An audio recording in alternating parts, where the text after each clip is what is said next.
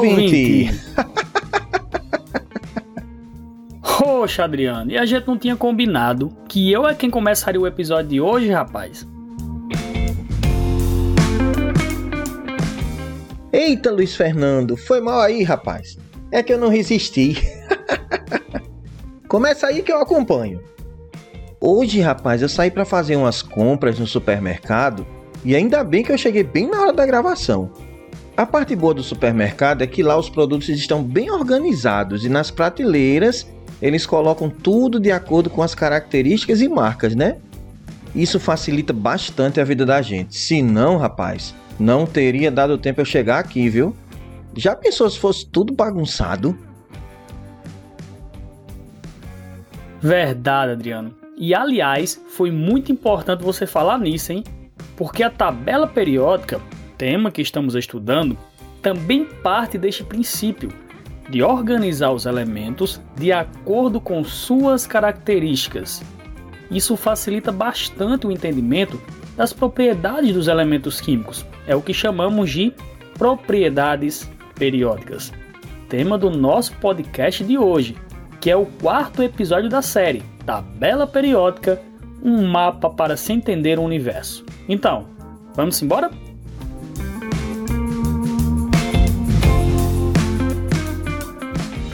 Bora! Como sempre, é um prazer tê-lo conosco, caro ouvinte. E se você não ouviu os nossos episódios anteriores, é só acessar nosso site quimicast.com.br. Então, as propriedades periódicas são características ou tendências que certos elementos químicos possuem de acordo com sua posição na tabela periódica. Normalmente, com o aumento do número atômico, estas propriedades apresentam valores semelhantes em um intervalo regular, ou seja, periodicamente. Por isso o nome propriedade periódica. Então, Luiz Fernando, quer dizer que cada vez que o número atômico aumenta, os valores apresentados por cada elemento se repetem com uma certa regularidade? Sim, Adriano, e esta regularidade permite que determinadas características do elemento possam ser previstas. Dessa forma, podemos entender, por exemplo, como ocorrem as ligações químicas. Mas calma, que ainda iremos estudar esse tema. É por isso que a tabela periódica não é apenas um mapa para se compreender o universo, mas também para se compreender tudo o que existe nele, né? Isso mesmo, e sobre estas propriedades nós vamos falar apenas duas por episódio, para que esse assunto possa ficar bem esclarecido para você ouvinte e não fique tão extenso.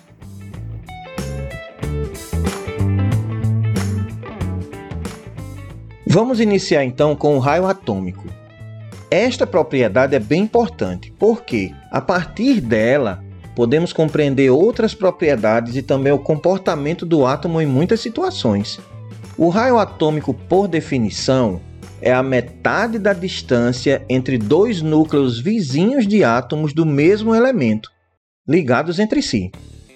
Essa propriedade é difícil de ser medida, pois a eletrosfera de um átomo isolado não apresenta um limite determinado, fazendo com que esta medida não seja totalmente precisa.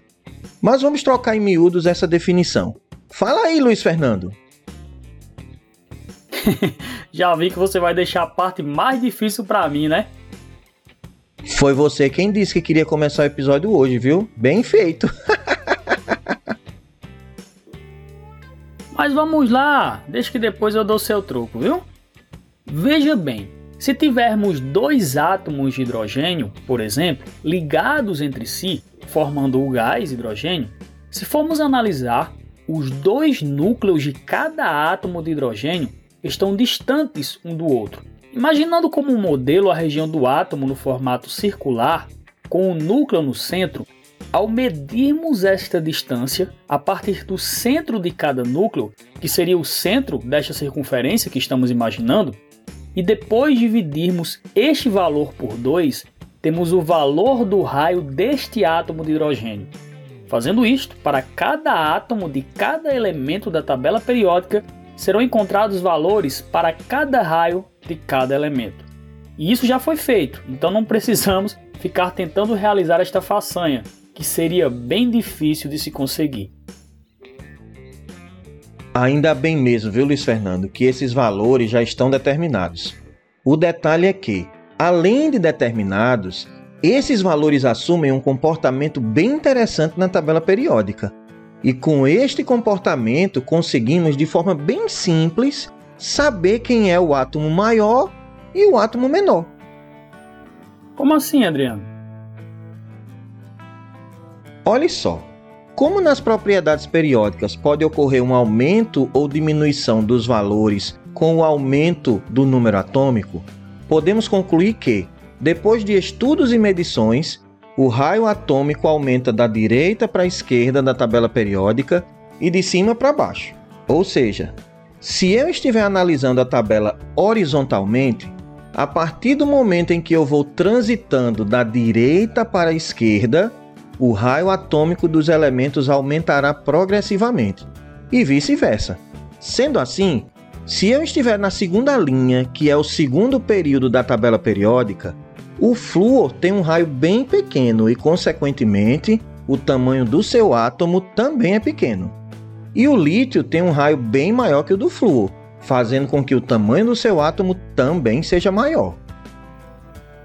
Pensando desta forma, Adriano, se estivermos agora transitando verticalmente na primeira coluna, também chamada de grupo 1 da tabela periódica, e pegando o lítio como referência novamente, ele apresenta um raio bem menor se comparado com o frâncio, que é o último elemento desta coluna, pois o raio atômico na posição vertical da tabela aumenta de cima para baixo.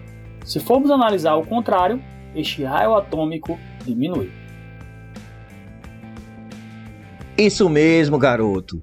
E este conhecimento vamos guardar para que possamos compreender mais propriedades. Por isso, a necessidade de entendermos o que é o raio atômico e como ele se comporta na tabela periódica. Agora, já que você deixou a parte mais difícil para mim, eu vou lhe retribuir o favor, viu? Vou lhe fazer uma pergunta um tanto quanto complexa e quero ver se você vai sair dessa.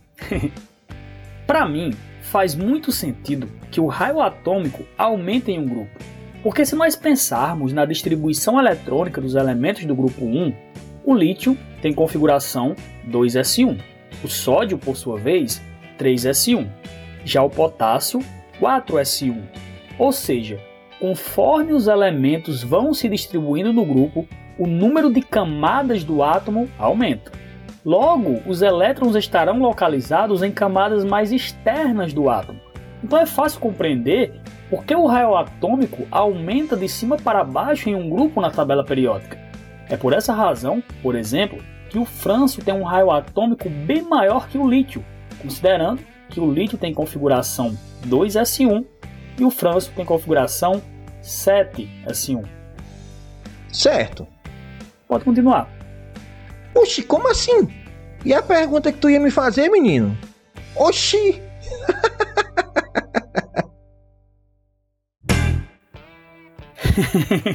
é verdade, Adriano. É que eu me empolguei tanto na explicação que acabei esquecendo. Pois bem, é fácil compreender o aumento do raio atômico em um grupo, como eu falei anteriormente. Mas em um período, que são as linhas horizontais, para mim não faz muito sentido. Porque pensa comigo, o escândio tem configuração 3D1. O titânio, que está mais à direita, ao lado do escândio, tem configuração 3D2. O vanádio 3D3. Ou seja, quanto mais para a direita está o elemento químico, mais elétrons terá neste elemento. Baseado nisso, não era o raio atômico aumentar, não? Então, a resposta é toda tua, Adriano. Eita, é agora. Vixe Maria. Mas vamos lá. O raio atômico pode sofrer variação de tamanho devido à sua carga nuclear efetiva. Com o aumento desta carga, o raio atômico diminui. É o que ocorre com esses elementos que você citou antes. Perceba que esses elétrons desses elementos estão sendo todos adicionados na mesma camada e no mesmo nível eletrônico, diferentemente dos grupos em que tínhamos elétrons em diferentes camadas. Importante destacar que para cada elétron adicionado teremos também a adição de prótons e nêutrons no núcleo do átomo, o que também contribuirá para o aumento da carga nuclear efetiva. E para que nosso ouvinte não fique perdido, a carga nuclear efetiva é uma carga sentida pelo último elétron da última camada. Este conceito é bem mais amplo. Existem algumas exceções na periodicidade dos elementos que podemos explicar em outro bate-papo, juntamente com esse conceito da carga nuclear efetiva. É isso mesmo, rapaz. Aliás, Adriano, tá bom de irmos para outra propriedade, viu? Mas antes de irmos para a segunda propriedade periódica, seria interessante falarmos sobre o raio iônico, que está diretamente relacionado com o raio atômico. Nós sabemos que existem dois tipos de íons, os cátions e os ânions. Os cátions são átomos que, por perderem elétrons, tornaram-se íons com carga positiva. Já os ânions são átomos que, por ganharem elétrons, tornaram-se átomos com carga negativa. Quando estamos relacionando o raio atômico com os íons, podemos concluir que os cátions têm o raio iônico menor que o raio do seu átomo que deu origem. Isso ocorre por causa do aumento da sua carga nuclear efetiva. Já nos ânions, a carga nuclear efetiva não se altera, e isso faz com que ela fique parcialmente blindada. Blindagem é o resultado das repulsões elétron-elétron. Este conceito também será explicado em outro podcast. Quando isso ocorre, o seu raio iônico fica maior do que o raio de seu átomo que deu origem. Então, Luiz Fernando, podemos resumir o raio iônico da seguinte forma: quando o átomo perde elétrons, ele se torna um cátion e, consequentemente, o seu raio é menor do que o raio do átomo de origem. Quando o átomo ganha elétrons, ele se torna um ânion e, consequentemente, o seu raio é maior do que o raio do átomo de origem. Este conceito de raio iônico já caiu até em questões do Enem, rapaz, acredita? Foi mesmo, Adriano. E é um conceito muito importante para compreendermos, como havíamos falado antes, as outras propriedades periódicas. Uma outra observação é sobre os íons isoeletrônicos, ou seja, aqueles que, ao perderem os seus respectivos elétrons, ficam no final com o mesmo número deles. Por exemplo, podemos ter o alumínio e o magnésio. O alumínio tem o número atômico 13 e, ao perder os três elétrons para se ligar a outro elemento, fica apenas com 10 elétrons. Já o magnésio, que tem número atômico 12, perde 2 elétrons para participar de ligações químicas. Também fica com 10 elétrons no final. E como saber quem tem o maior raio, Adriano? Ah, essa eu estudei. É bem simples também. Quando isso ocorrer, o que precisamos fazer é o seguinte: aquele que tem o maior raio é aquele que apresentar o menor número atômico. Simples, né? Esta regra não se aplica somente para cátions, mas também para ânions. Bem simples mesmo. Agora podemos continuar e ir para a nossa segunda propriedade periódica, que é a. Pode não, Luiz Fernando. Oxi, por quê?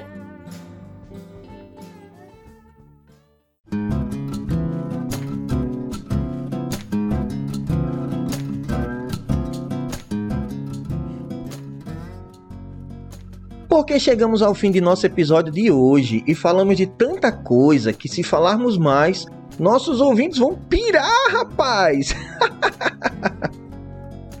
Hoje, nós aprendemos sobre o conceito de propriedades periódicas e também vimos a primeira delas, que é o raio atômico. Também vimos os conceitos e conclusões sobre os raios iônicos e o tamanho dos átomos isoeletrônicos, quando comparados uns com os outros, para sabermos quem é o maior e quem é o menor. Não vimos duas propriedades oficialmente, mas tantos conceitos apareceram hoje que foi muito proveitoso. É mesmo, rapaz. Mas não se preocupe, ouvinte, que em nosso próximo bate-papo continuaremos e você vai adorar. Esperamos vocês em nosso próximo podcast. Um grande abraço e até a próxima. Estamos ansiosos pela próxima prosa. Um abração, pessoal. Tchau, tchau.